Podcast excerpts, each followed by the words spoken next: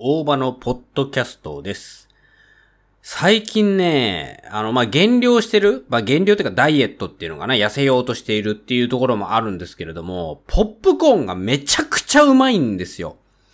で、ポップコーンって、僕昔映画を見てた時は、まだ当時そのシネコンっていうのがほぼなく、ない状態ね、もう小学校、中学校ぐらいの時だったかな。その時って、そのスーパーとかね、その持ち込みが全然 OK だった時代なんですよ。お菓子とか買ってね、ドリンクとか自分たちでスーパーで買ってみたいな。もちろんね、ポップコーンとか映画館で買えたんですけども、そのもうほとんどね、もったいないよねって、じゃあ自分たちで買って持っていこうねっていう時代だったんです、当時は。もう今はダメだよ。その、シネコンってもう今ほとんどが、その持ち込みやめましょうね。まあ、食中毒の関係とかもそうだし、おそらく映画館のね、運営とか、その営業みたいなもの、まあ、売り上げとか利益だよね。そういう面でもちょっと難しいとは思うんです。だから今はやっちゃダメだよっていうところはやっちゃダメなんですけども、昔はやってたんです、そういうの。で、でですよ。あのーすごいこう、ポップコーンを食べるっていうことしてなくて、当時ポップコーンじゃなくてポテトチップスを食ってたと。なんですけど、まあ、いろんなことがありの、まあ、東宝シネマズっていうシネコンが誕生して、まあ、なんだろうな、ポップコーンを食べるようになりのっていう感じなんですよね。で、あんまり僕ポップコーンとか食べて映画見たりとかしないんですけど、最近なんかね、ポップコーンのキャラメル味がめちゃくちゃハマってるんですよ。で、キャラメル味、なんかね、わかんない。昔はね、塩しかねえだろって思ったんですよ。塩とか、ちょっとしょっぱい系のポップコーンしか食べねえよって思ったんだけど、なんかね、本当年取ってくるとキャラメルだなって。もう今だから、ポップコーンどんなサイズ買っても全部キャラメルだし、その塩のポップコーンとかね、あんま食べないんですよ。全然食べないわけじゃないんだけど。で、ポップコーン何、なんで最近ハマってるかっていうと、その、まあ映画をね、家でも見るし、まあ動画でね、いろいろ見たりとかもするっていうのもそうなんですけれども、そのダイエットをしてるって話したじゃないですか。ポップコーンって実はね、食物繊維めっちゃ多いんですよ。まあめっちゃ多いって言うとちょっと語弊があるな。割と多いと。その、みんなが想像してるよりかは食物繊維が多くて、まあ当然トウモロコシから来てるからね。で、爆裂種っていうやつで。で、あのーポップコーンってその、普通のね、ポップコーンメーカーとかだと油を使ったりするんですけれども、今その、爆裂種っていう種から、種っていうか、まあ種か、トウモロコシのそのコーンから、えっと、油を使わずに電子レンジとかで、ポンポンポンポンできるようになったんです。で、味付けとかもいろいろね、自分たちでこう好きなようにできるので、まあ、ちょっと油を使わないと、その、シーズニング、粉系がつきにくい。塩とか振っても全部塩がね、そのポップコーンの隙間から漏れて下に落ちていくっていうことがあるので、ちょっとね、あの、味付けは難しくなるんですけれども、まあでもできるんですよ。そういう風に食べられるわけですよね、ポップコーン。まあ味なしでポップコーン食べるの好きっていう人はどうだろうわかんない。俺はちょっと味はついててほしいんですけど。で、自分でね、キャラメルをかけるっていうのはしないんですよ。してないんです。多分難しいし、今キャラメルソースとか持ってないんで。で、なん、どうやって食べてるかっていうと、あの、チーズかけて食ってるんですよ。これがめちゃくちゃうまいんですよ。チーズ、だから、え、えっ、と、まあ、これもね、コレステロール多いから、ダイエットにポップコーン食うのにチーズかけてどうすんのって話なんですけども、まあでもね、ポップコーンちょっと軽く塩をかけて、ポリポリポリポリ食うだけでもすごいうまいし、で、チーズかけて、さい、あの、チーズなんでチーズかけてるかっていうとね、なんかね、なんだったっけな？なんかでチーズ買って、ミックスチーズ買ったんですよ。なんかで。確かピザトーストかなんか食べようと思って。で、その時にミックスチーズ余っちゃったから、じゃあ、ポップコーンにかけるか、みたいな感じで、あのーなんですけれども。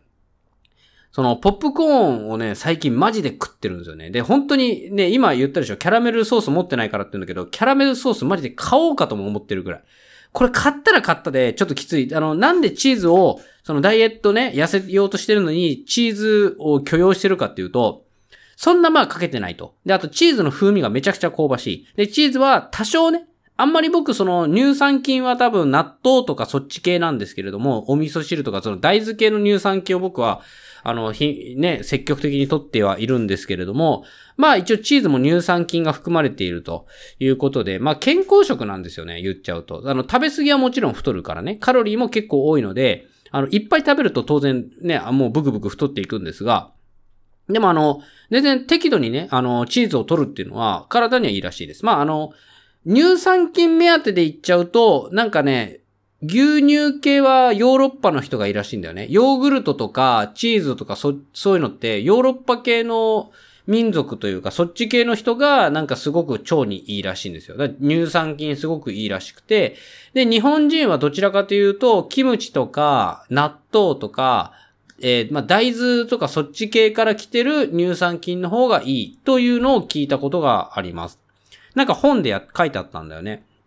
だから、あの、僕は、基本的には納豆を毎日食べてます。で、お味噌汁も毎日食ってます。っていう感じなので、乳酸菌目当てだとちょっと違うかもしんないけど、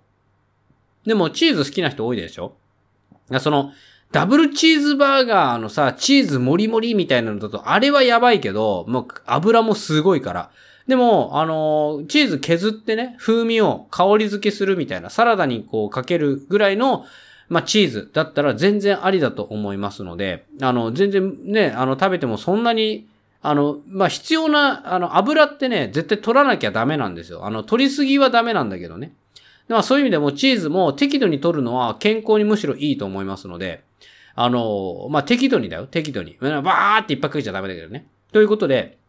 あの、ミックスチーズとかも別にそんなバンバンバンバン入れてるわけじゃないんですけれどもね。だからポップコーンとかた、もうそれでチーズかけて食ってるんですよ。まあ、これがね、いい風味でうまいんですよね。で、しかもポップコーンってさ、ポリポリポリポリ食えるでしょ？で、数も多いじゃないですか。つまむんですよ。だから、僕最近思うんだけど、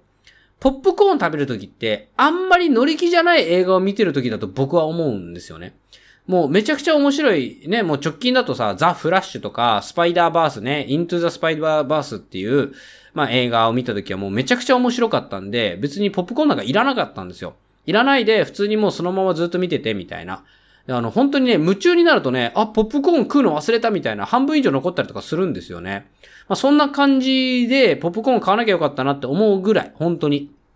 っていうぐらい、その映画を見るとき、面白いな楽しいなって夢中になってるときは、全然ポップコーンいらないんですよ。でも、映画って残念なことに夢中になれる映画ばっかりじゃないんですよね。うわ、なんかわかんねえ、難しい、置いてけぼりになってる、なんだこの映画、みたいな、なんだかなーっていう、まあそういう映画もやっぱあって。で、僕はそのね、難しい映画ってやっぱなかなか理解がね、僕は追いつかない。その知識とか知恵とかその感性とかも足りないからさ。だから、ちょっとそういう意味でね、難しめの映画とかポップコーンを買って、ちょっとこう、自分の中でね、こう、集中力を高めるという。まあ、あの、物を噛むっていうのはね、あの、非常にこめかみにね、こう、ガンガンガンガン動いて、で、結果としてはその、集中力とかね、いろいろこう、脳みそに頭が良くなるっていう、頭が良くなるってそもそもどういう意味だよって思うけど、まあ、昔はなんかそういうね、よく噛めば、も、あの、頭にいいよ、頭が良くなるよ、みたいなこと言われたぐらいなんで、まあやっぱ影響力あるわけですよ。多分集中力が上がるとかそういうことでしょうね。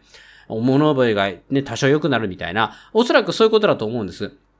だから、そのポップコーンを食べながら、その映画についてあれこれ考えながら見ると、まあ集中できるっていうところがあるんですよね。普通にその、なんだろう、ながらみたいな感じなんだけども、まあ、ポップコーンを食べるということに、こう、別のことを意識、集中してて、で、英語内容自体には、こう、頭が集中できるみたいな、また、多分そういう感じなんでしょうね。ということで、あの、結構ね、ポップコーン僕最近めちゃくちゃ食ってるんですよ。まあ、ずっと映画見てるわけじゃないんですけれどもね。ということで、あの、ポップコーンね、食物繊維も豊富なんでね。あとまあ、乳酸菌という意味でも、まあ、納豆かけ、納豆とかさ、み、でもポップコーン味噌とかあんのかな？だからちょっと最近ね、いろいろ考えてるのが、そのヘルシーでね、その、そんなにカロリーがない。かつ、そのポップコーンに、こう、味を絡められやすい。絡めやすい、まあなんかそういうポップコーンの、まあ、なんかシーズニングなりソースなり、みたいなのがあったらいいなってちょっと思っております。なんか今いろいろ探している最中でございます。ポップコーンに塩でいいじゃんって僕も最初思ったんですけどね。あの、塩ってさ、粉じゃん。